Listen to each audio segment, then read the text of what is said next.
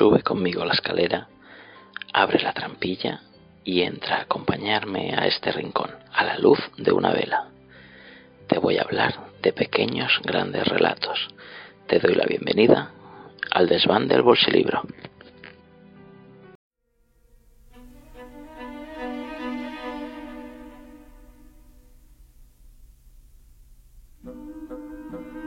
Sería en verdad un gran invento, pero ¿no se le ha ocurrido pensar que todo lo que tiene de benefactor puede utilizarse para un sentido inverso? ¿Un sentido inverso? Sí, profesor, si se puede controlar el cerebro hasta el punto que un retrasado mental se convierta en un sabio, su aparato puede igualmente volver autómatas a todos los hombres. Construir un mundo de autómatas humanos, en esto estaba pensando. Un año más tarde era el gran día. La pila atómica, al concluir sus funciones, abriría automáticamente las armaduras. De su interior iban a surgir, según la teoría del profesor, dos hombres recién salidos de su estado neutro, dos hombres prácticamente nuevos, inteligentes y jóvenes. De ser así, von Fallinger sería proclamado universalmente como el inventor de la juventud eterna, o acaso incluso de la vida eterna. Sería el primer hombre del planeta que habría vencido totalmente a la muerte, era un gran día. Has escuchado parte del primer capítulo de la novela El invento, número 114 de la colección La conquista del espacio, de la editorial Bruguera, escrito por Marcus Sidereo, cuyo verdadero nombre era María Victoria Rodoreda Sayol, una escritora de novela popular, además de guionista de cómics, con una extensísima obra literaria en la que utilizó más de 20 seudónimos. Bienvenido y bienvenida a un nuevo programa del Desván del Bolsilibro. Este micropodcast, como sabes, desgrana las grandes historias de los llamados bolsilibros, novelas de aduro o novelas de kiosco. Como probablemente ya sabrás, el podcast del Desván del Bolsilibro ya se había acabado, pero vamos a ponerle una guinda con este programa epílogo dedicado al arquetipo del personaje del científico en los bolsilibros. El personaje del científico en los bolsilibros, aunque casi nunca actúe como protagonista, adquiere gran importancia en las tramas al tratarse bien de una bondadosa figura de nexo entre el héroe y su futura pareja, o bien el claro antagonista, el villano que tratará de oprimir a toda una comunidad o a un determinado planeta y al que hay que derrotar. Algunos de los autores más representativos de las colecciones de ciencia ficción en bolsilibros, como La conquista del espacio o Futuro, han sido Curtis Garland, Ralph Barbie, Marcus Sidereo, A. Thorkent, Clark Carrados y Glenn Parrish.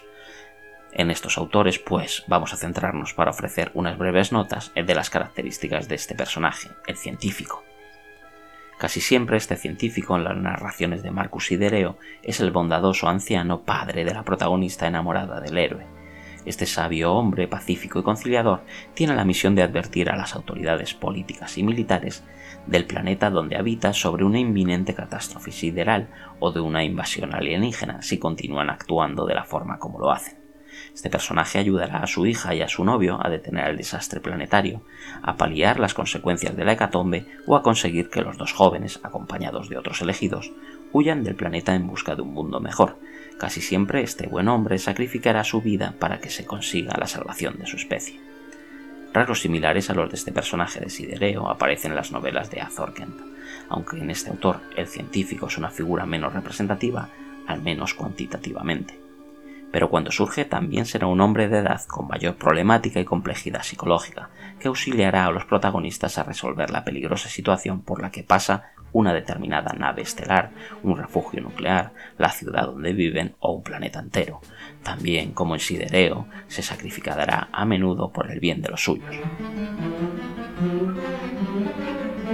En Curtis Garland y en Ralph Barbie, la figura del científico es aún menos habitual que en Thorkent, pero cuando aparece la evolución psicológica está todavía mucho mejor tratada sus intenciones serán, no siempre, pero sí con bastante frecuencia, contrarias a las de sus personajes de los dos primeros narradores. Bueno, narradora en el caso de Marcus y Dereo. En Curtis Garland y en Ralph Barbie, cuando el científico tiene carácter negativo, es un ser megalómano, inquietante, oculto, disfrazado, de origen extraterrestre en muchas ocasiones, cuya misión será esclavizar a los humanos o simplemente aniquilarlos.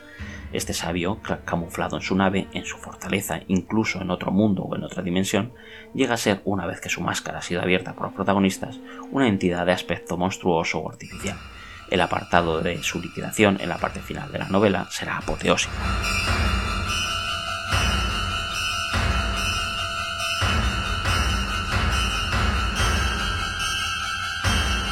Pero donde el sabio adquiere las más altas cotas de malignidad y de perversión será en las novelas de Clark Carrados o de Glenn Parrish.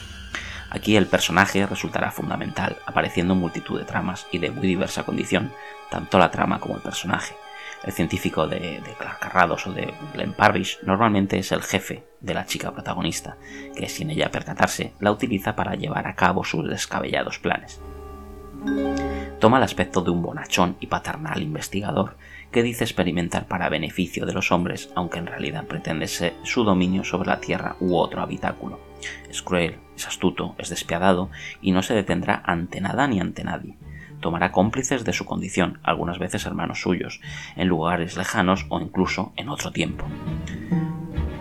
Tras ese aspecto de benefactor, varón de avanzada edad, se encubre un sádico, entre polimórfico, un aterrador psicópata, un desquiciado mutante, un agresivo enfermo terminal, o un torvo e individuo robotizado, cuyo fin primero es lograr la inmortalidad para después subyugar, como ya he anotado, a sus congéneres o a cualquier sociedad galáctica o raza diferente. Este personaje, en, manos de Clark Carrados o Glenn Parrish, saldará sus días derribando, derribado por los héroes de, de una forma pavorosa, a modo de escarmiento y de advertencia para otros. Hay pues en Clark Carrados o Glenn Parrish una especie de propósito didáctico o moral. Espero que este breve repaso por las características más destacadas del, personaje del, científico en la colección La conquista del espacio haya sido de interés para todos, amigos de los bolsilibros de ciencia ficción. Os dejo algunos ejemplos de, de bolsilibros con estos típicos personajes de científicos, como son, dentro de la colección La conquista del espacio, los títulos El invento, de Marcus Idereo, Guerra en el Triángulo Solar, de Azor Kent, Las criaturas del frío, de Curtis Garland y El rastro de los inmortales de Glenn Parrish, u otros títulos como Alternativa Planeta 3 de Ralph Barbie o Mundo a la Deriva de Clark Carrados, pero en la colección Futuro también de Bruguera. Y hasta aquí este programa del desván del bolsilibro, con este análisis de los personajes del científico en los bolsilibros de ciencia ficción. Recuerda que puedes leer la reseña completa original de Luis Ángel Lobato, la cual he adaptado en el magnífico blog Universo Bolsilibro de Carlos Díaz Maroto. Por supuesto, aunque ya sí que seguro que no habrá más podcast del desván del bolsilibro en el canal de la Chus, sí que te espero en el nuevo proyecto que he comenzado junto a David Zoiber y que se llama Academia Friki puedes buscarnos en la web academiafriki.com y en el canal Academia Friki de iVox, donde no te va a faltar en él nada de contenido de literatura popular y no tan popular, de cómics, videojuegos, ciencia ficción, cine y todo ese mundo que hemos dado en llamar friki. Saludos y nos escuchamos en la Academia Friki.